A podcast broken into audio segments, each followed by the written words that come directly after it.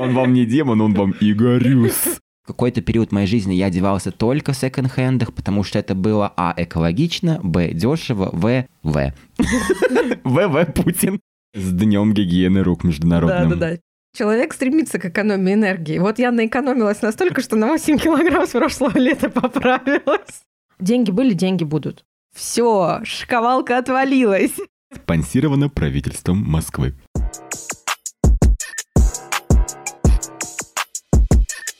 Всем привет! Это подкаст «Счастливые воскресенья». Меня зовут Таня Масленникова. Я одна из соавторов этого подкаста. И напротив меня сидит мой второй соавтор, который помогает мне создавать этот подкаст уже на протяжении восьми выпусков и является не только моим соавтором, но и другом в счастье, в радости, в безденежье и в богатстве. Благодарю, моя хорошая. У тебя вот всегда такое описание, знаешь, мое, как э, титулы королевы Елизаветы II, королева Гренландии, Британии, Исландии, вообще всего мира. Мы сидим действительно напротив друг друга, и, возможно, вы удивились этому факту, потому что в прошлом а, выпуске мы рассказывали, что мы разъехались, Таня осталась в Москве, а я в Петербурге. Но пути жизненные неисповедимы, и теперь мы снова тусуемся в Москве, Причина проста, мы пытаемся окончить универ. Совершенно непонятно, получится у нас это сделать или нет, потому что вместо подготовки ГОСа написания диплома мы выбираем послеобеденный сон.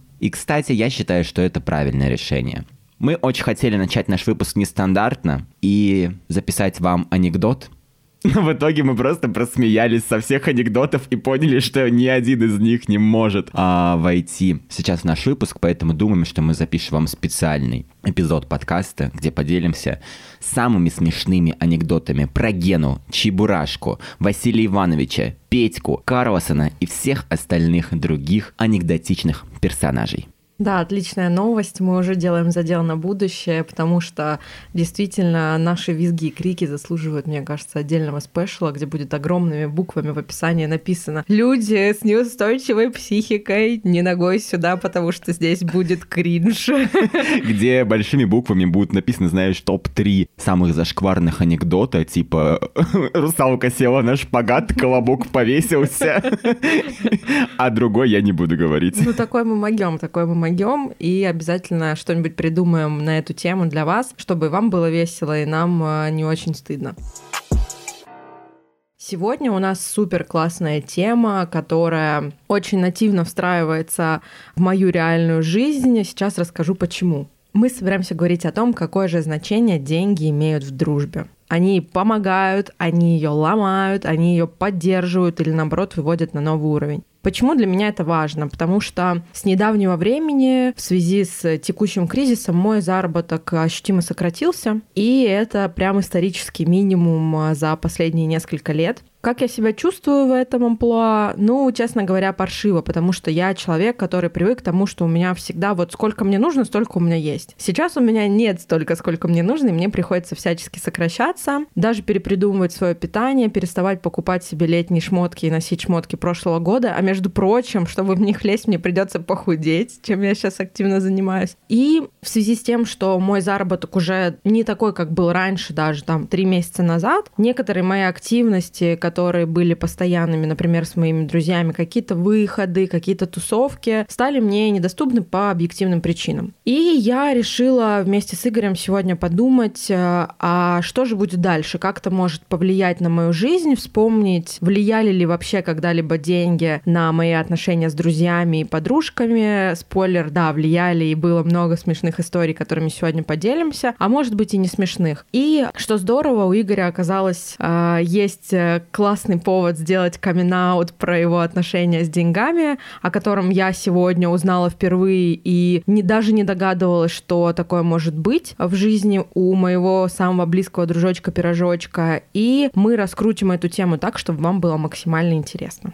Итак, мое сенсационное признание насчет денег, которое Танюха анонсировала до этого. А, недавно я осознал, что я запрещаю себе жить хорошо. Хорошо в плане материальном. А, я запрещаю себе хотеть каких-то крутых путешествий, крутых шмоток и просто каких-то базовых материальных удовольствий, которые достигаются при помощи денег. Как я это понял, спросите вы, и я вам отвечу, конечно же. Это был обычный вечер, весенний, и я что-то переписывался с одним своим знакомым, и у нас завертелся диалог в такую сторону, где мы начали обсуждать, чего мы вообще хотим по жизни. И мой знакомый начал как-то наворачивать разные сценарии о своей жизни, чего он хочет, и там были Бали, брендовые шмотки, путешествия и так далее. И я заметил, что когда я это все читаю, внутри меня просыпается просто какой-то демон или демон, я не знаю.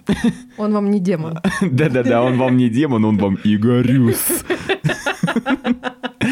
У меня просто забагровели щеки, я так разозлился. И я заметил этот сигнал, исходящий от тела, и подумал, а почему я в целом так злюсь? Ну, этот человек имеет право хотеть, чего он хочет, потому что это не нарушает э, ничьих личных границ и никому не приносит вреда. И знаете, есть такая вот штука, частая парадигма, когда люди говорят, что если нас что-то в людях раздражает, на самом деле мы это подавляем в себе. Не могу сказать, что я до конца разделяю эту теорию, но вот э, в этом конкретном случае я понял, что действительно, наверное, моя агрессия, мой гнев э, к этому моему знакомому были вызваны тем, что я сам себе запрещаю не просто жить, а хотеть какой-то хорошей, обеспеченной жизни. я стал раскручивать э, все свои предыдущие года и понял, что на самом деле эта штука, она со мной довольно долго. Э, я не могу сказать, что я из обеспеченной семьи, будет здесь второй каминг я даже родился не в городе, а я родился в маленькой деревне, я жил в домике, который располагался на болотной местности, и как-то вот, знаете, жизнь, она, ну, не располагала к тому, э, чтобы я жил как-то хорошо. Сейчас мои родители живут там в маленьком городе, но все-таки в городе занимают какую-то позицию, и я вроде как живу в Москве, работаю там в престижной компании, и вроде все хорошо, но, видимо, какие-то вот эти детские, я не знаю, травмы, сценарии, особенности не отражаются до сих пор, и я просто не могу даже подумать, что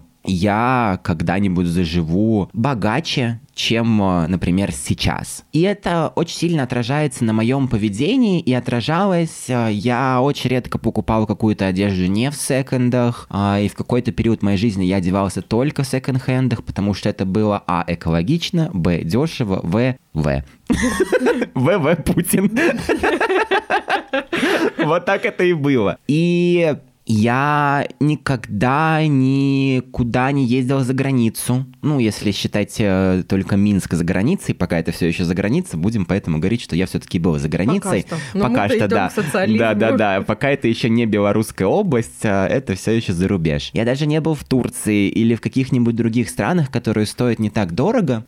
Хотя я осознаю, наверное, что я мог бы себе это позволить, если как-то распределить правильно свои финансы. Но я всегда выбирал какое-то удовольствие в моменте, и почему, например, для Тани было это удивительным. Она сказала, что я как раз казался ей всегда таким человеком, который следит за финансами и получает удовольствие от еды, там, от тусовок и так далее. Это действительно так, но это, знаете, какой-то такой уровень э, приспособленчества, то есть когда я выбираю удовольствие из категории ну вот руку протяни и можно забрать. А для того, чтобы совершить э, какие-то более масштабные действия, не знаю, там поехать в другую страну или купить какую-то дорогую вещь, на это меня не хватает. И я понял, что вот эта установка, она, ну, на самом деле мешает мне жить, потому что я из-за этого создал себе какой-то такой образ, что мне на самом деле вот все эти мирские радости и не нужны. Я такой особенный, не такой, как все, и я презираю всех тех, кто получает удовольствие от того, что они ездят там по круизам и так далее. А мне для счастья нужно мало, и я могу найти гармонию в себе. Это, конечно, так, но не до конца. И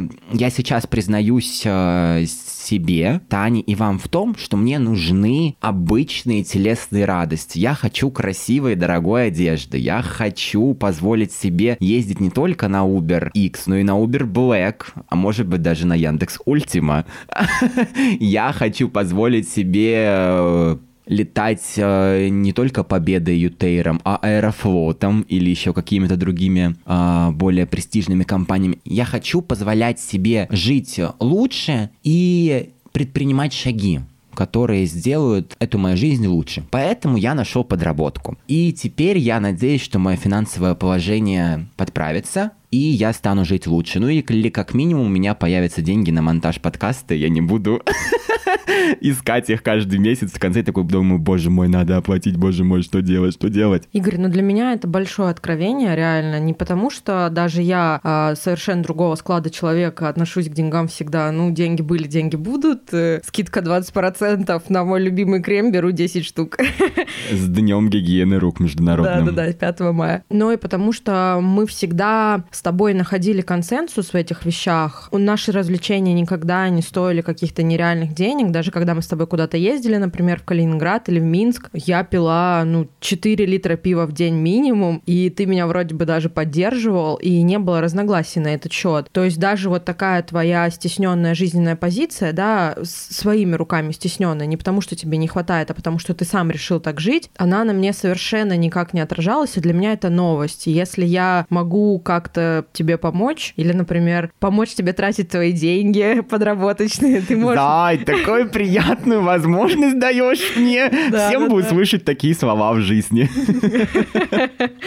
то я вообще с удовольствием это сделаю без проблем. Здесь главное личный комфорт, как ты себя ощущаешь, потому что мне всегда было комфортно в том, чтобы не зацикливаться на том, сколько я трачу. Мне всегда было важно, сколько я зарабатываю. Я всегда стремилась как можно больше заработать. Меньше работая. Меньше работая. Ну, естественно, ну, само собой. Ну, черт, человек стремится к экономии энергии. Вот я наэкономилась настолько, что на 8 килограмм с прошлого лета поправилась.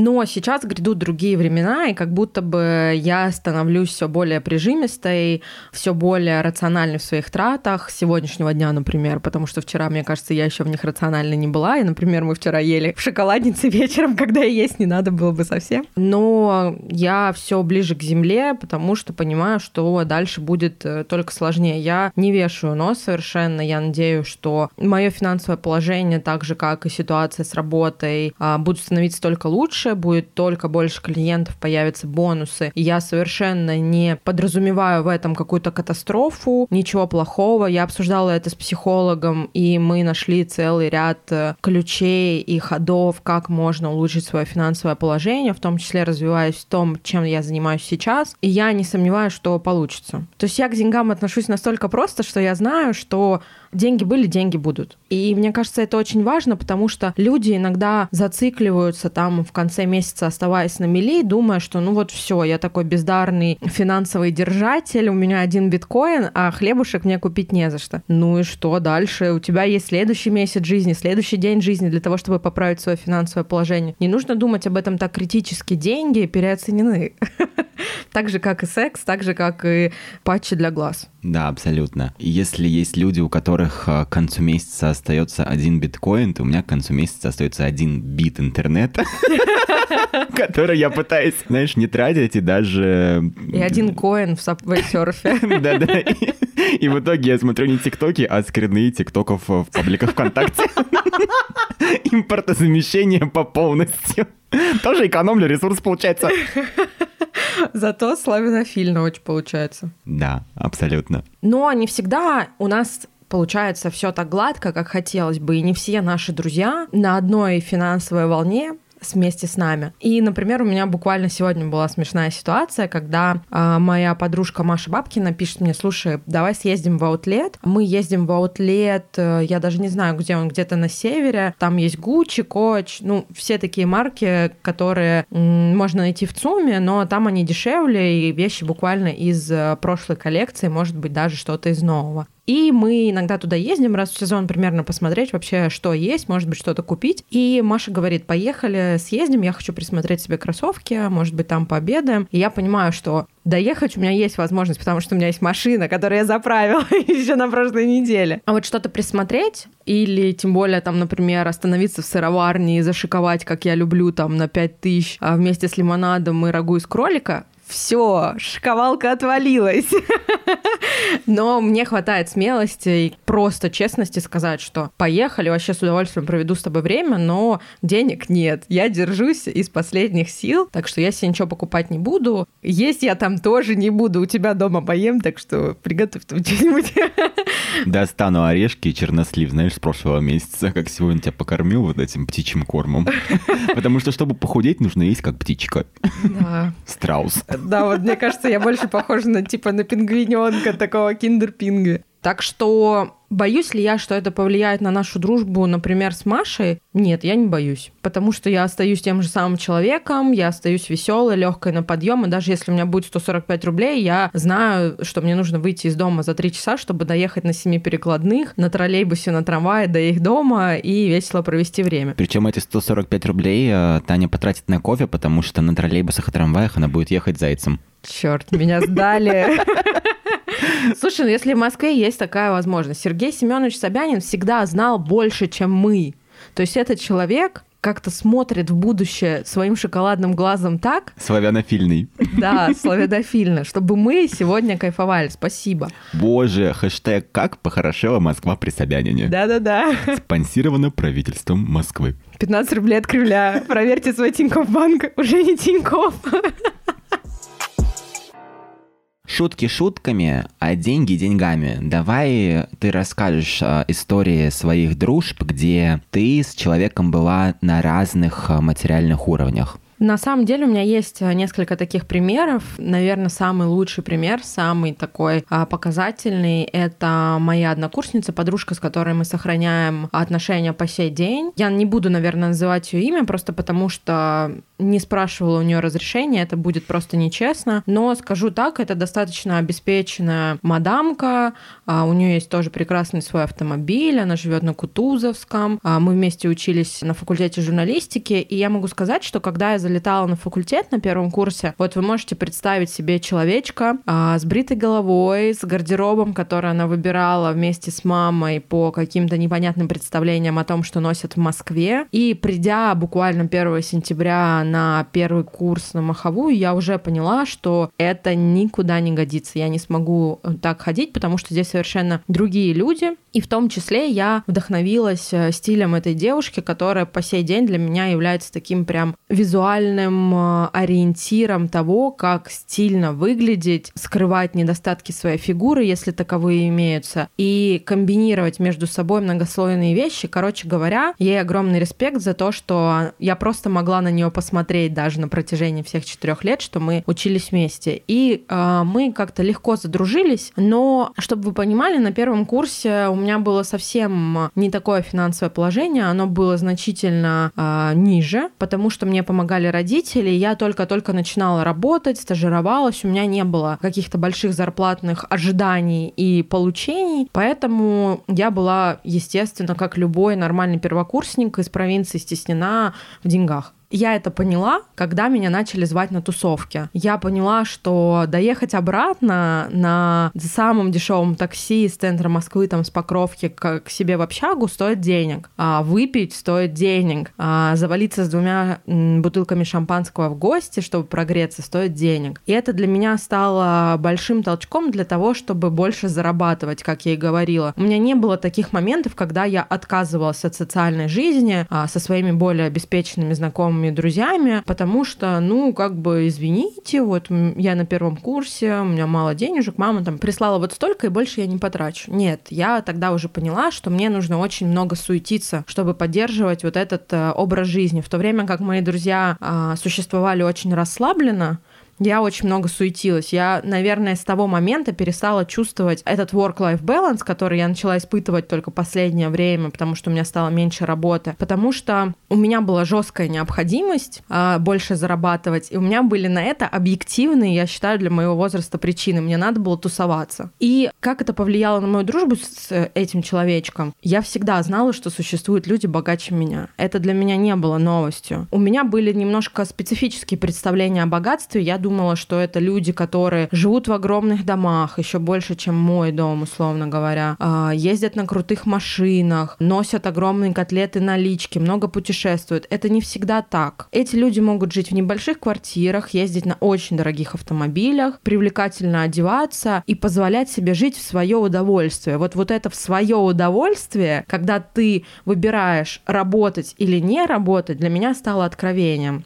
дружба с такими людьми скорее меня подтолкнула к тому, чтобы, во-первых, э, больше работать, потому что мне нужно было поддерживать э, свой уровень дохода на том уровне, чтобы тусоваться, а во-вторых, посмотреть как-то иначе на свое представление о богатстве, чтобы переосмыслить вообще, что мне может давать высокий уровень дохода. И он мне может давать качественный отдых, а не просто какое-то постоянное, перманентное, вот богатое жилье и хождение по ресторанам. Я, наверное, только выросла, общаясь с ребятами, которые показали мне, что такое богатая жизнь вот изнутри. Круто. Она была той самой, знаете, героиней американского сериала, которая была дурнушкой, но крутилась в компании классных девчонок и в итоге сама стала классной девчонкой. Как говорила Пэрис Хилтон или какая-то другая женщина, fake it till you make it. Это вообще, кстати, моя история, потому что я действительно, пока мне не удавалось приблизиться к достаточно высокому уровню дохода, чтобы тусить, я делала вид, что у меня все хорошо. Но я не вижу в этом ничего плохого. Да, мне кажется, правильно. Это можно рассматривать как какую-то такую странную вещь, но в психологии это называется поведенческая активация. То есть, когда ты начинаешь что-то делать, а потом а, ты в это состояние вживаешься. Условно говоря, нельзя быть просто счастливым или испытывать вообще какие-то либо эмоции без действий. Нужно всегда действовать. И поведенческая активация, она как раз про то, что не нужно ждать момента подходящего, а нужно создавать этот подходящий момент. Поэтому с точки зрения терапии и ответственности ты делала все правильно. Хвалю. Молодец! Она была осознанной. Вам пятерка от психолога. Да.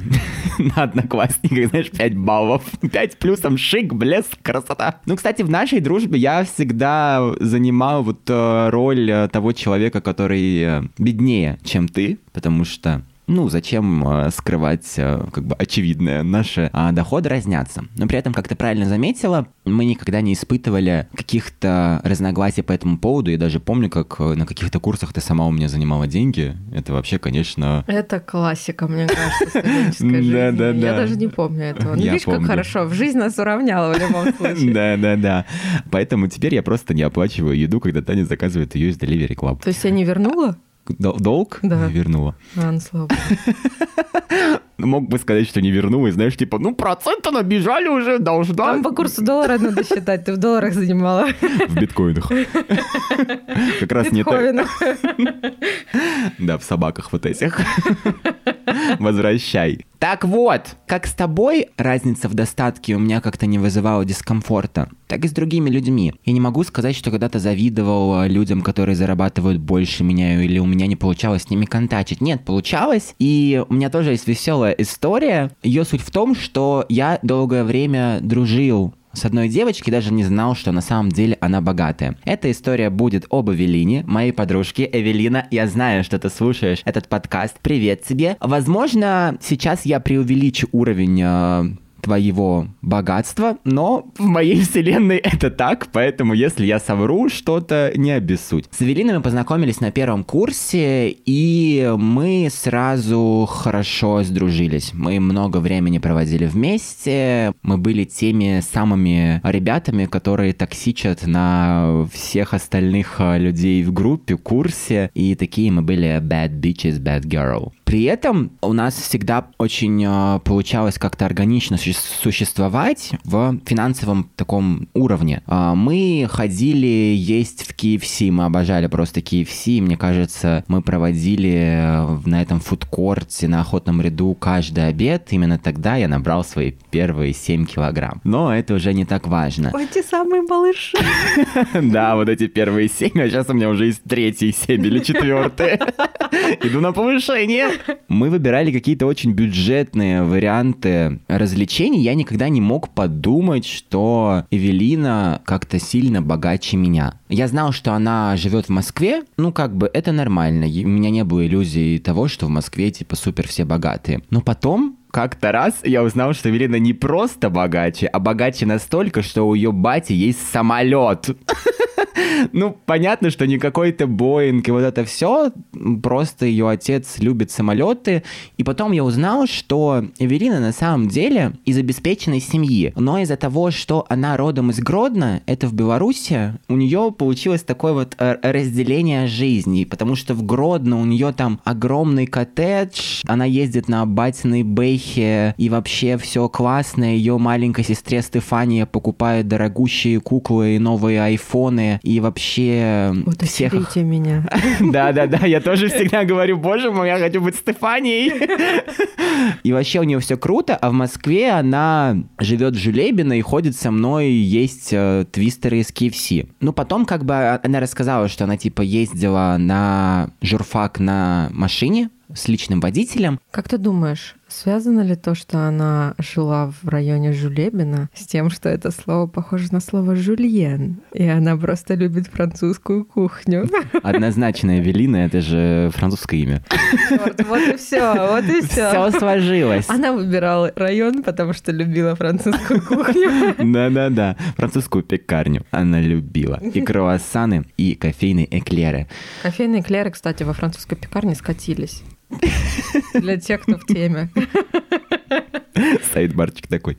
И для меня это стало откровением, что человек, у которого на самом деле намного больше финансовых возможностей, чем у меня, общается со мной абсолютно на равных, потому что мне казалось, что так как будто не должно быть. Но Эвелина показала мне, что деньги, они не всегда определяют человека. И она замечала всегда очень э, важную штуку, что это не ее деньги. Это деньги ее отца. И она всегда мне подсвечивала, когда я начинала говорить, что она та самая мажорка, которая... Дай пять тысяч. Да-да-да. Знаешь, как в меме Савы Пугачева есть пять рублей. На твистер не хватает. Когда ей подсвечивала, что она богаче, чем я, она говорила, что это деньги ее отца это на самом деле не ее заслуга. И я очень уважаю ее за эту позицию, потому что в какой-то момент она стала зарабатывать сама, и она вообще всегда тоже стремилась работать. Она постоянно стажировалась, она сначала хотела стать э, тележурналистом, потом она ушла в пиары, она постоянно что-то делала, крутилась, нетворкала и так далее. Это прям здорово и круто, потому что она понимала, что тот э, финансовый багаж, который достал остался от родителей, он будет с ней не всегда. И она хотела вот как-то взрастить собственную самоценность, поэтому я вот за это уважаю Эвелину. Мне кажется, здорово еще, когда у тебя есть деньги, понимать, что не всегда эти деньги твои. То есть, скорее всего, среди наших ровесников э, деньги достаются от э, родителей и от семьи. здесь важно, мне кажется, там, не ловить звезду и понимать, что да, родительские деньги это круто, но еще важно быть просто хорошим человеком, э, уметь жить и желательно зарабатывать. Но если как бы не нужно зарабатывать по жизни, то и не надо. Ой, ну все у нас такие истории сегодня хэппи-эндовые, такие все прям пусечные, все такие достигаторы, добиваторы. Но есть у меня история, которая закончилась не супер радужно. Но и неплохо, но и не супер хорошо. Но она стала показательной для меня, и как притча во языцах э, ходит теперь э, между мной и Игорем, и между Игорем и мной в самые сложные моменты нашей жизни.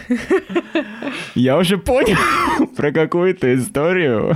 Мне очень интересно послушать ее еще раз. Передаем сразу привет нашей подруге, которая тоже будет слушать этот подкаст, я уверена. А, в общем, история очень простая. Как-то сидим мы с моей подружкой в общаге, и решили мы покушать на ночь, естественно, и заказать бургеры из фарша. А, дело в чем? Дело в том, что в Delivery часто скидка на этот ресторан, я его искренне очень сильно люблю. Сейчас не люблю, потому что я худею, но вообще-то очень люблю и обожаю. И а, мы решаем, что будем заказывать бургер и батат или картофельные палочки. И в итоге я случайно вместо картофельных палочек, которые хотела моя подружка, или вместо батата, который она хотела, выбрала картофельные слайсы. На что последовала очень неловкая пауза и вопрос, а могу ли я написать им или позвонить, чтобы изменить состав заказа. Я сделала все, что могла. Я и написала, и позвонила, и поругалась с менеджером в чатике, но ничего сделать уже было нельзя. Я думаю, это связано с глупой бюрократией, а может быть и с тем, что у Новикова в ресторанах так быстро принимают заказы. Собственно говоря, к нам приехал э, заказ с двумя бургерами и с неправильным гарниром, что для меня вообще не являлось проблемой. Ну, come on, батат, картофель, картошка, ну, ничего страшного. Но, как оказалось, для моей подруги это было критично. И что же вы думаете, что же она решила сделать? Правильно, она решила мне не переводить деньги за неправильно заказанный гарнир. Мне это показалось изначально немножко смешным, потому что, ну, это просто такая мелочь, из-за которой э, портить отношения с другом совершенно не хочется, по крайней мере мне, потому что это самая простая маленькая ерунда, которая встречается тебе на дороге жизни, и если ты сейчас зациклишься на ней и остановишь на ней свое внимание, то дальше будет хуже. Но потом оказалось, что это все серьезно, и она реально думает, что это моя ошибка, и я должна за нее сама заплатить. И она никак э, к этому гарниру никакого отношения иметь не будет. Собственно говоря, что случилось с нашей дружбой, она сжалась и сократилась до обнимашек и приветствий при встрече, прекрасных смолтоков и э, небольших ржек в нашей столовой. Но дальше она, к сожалению, развиться не смогла, потому что одна из моих основных черт, о которой я могу четко и ответственно сказать, это щедрость. Вот я прям э, щедрый человек. Я обожаю тратиться на подарки, я обожаю дарить подарки своим друзьям, родным. Я не считаю деньги в эти моменты. Для меня это совершенно не проблема. Деньги были, деньги будут. Вкладывайте их в счастье, в какую-то радость, вкладывайте их э, в то, чтобы люди улыбались и наслаждались жизнью. То, что вы пригреете их около ляжки, не сделает инфляцию медленнее. Товарищи, инфляция зафиксированная в марте 16,4. Не надо, не надо пригревать деньги около ляжки, просто тратьте их в свое удовольствие. Ну или если у вас миллионы, кладите на... На нашу карточку. На нашу карточку, да. Мы их точно потратим и не допустим того, чтобы они прогорели при инфляции. Короче говоря, у меня никогда не было консернов, связанных с тем, чтобы не отдать кому-то деньги, если мы заказываем еду на двоих, даже если эта еда была не то, если она была там невкусная или если она была какой-то не такой. С точки зрения опыта своей жизни я понимаю, что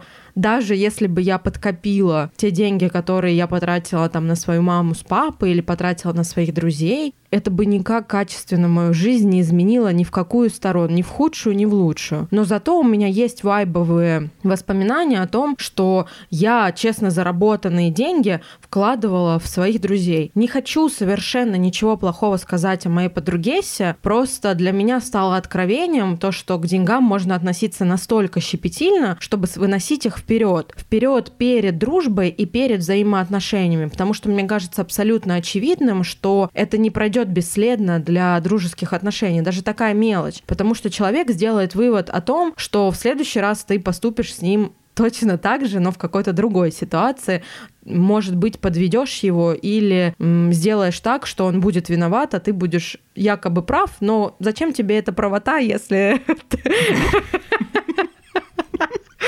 Да, зачем тебе эта правота, если у тебя нет дружбы, зачем нам мир, если в нем нет России? Поэтому небольшое послевкусие, как будто пососал грязную ржавую монетку осталось.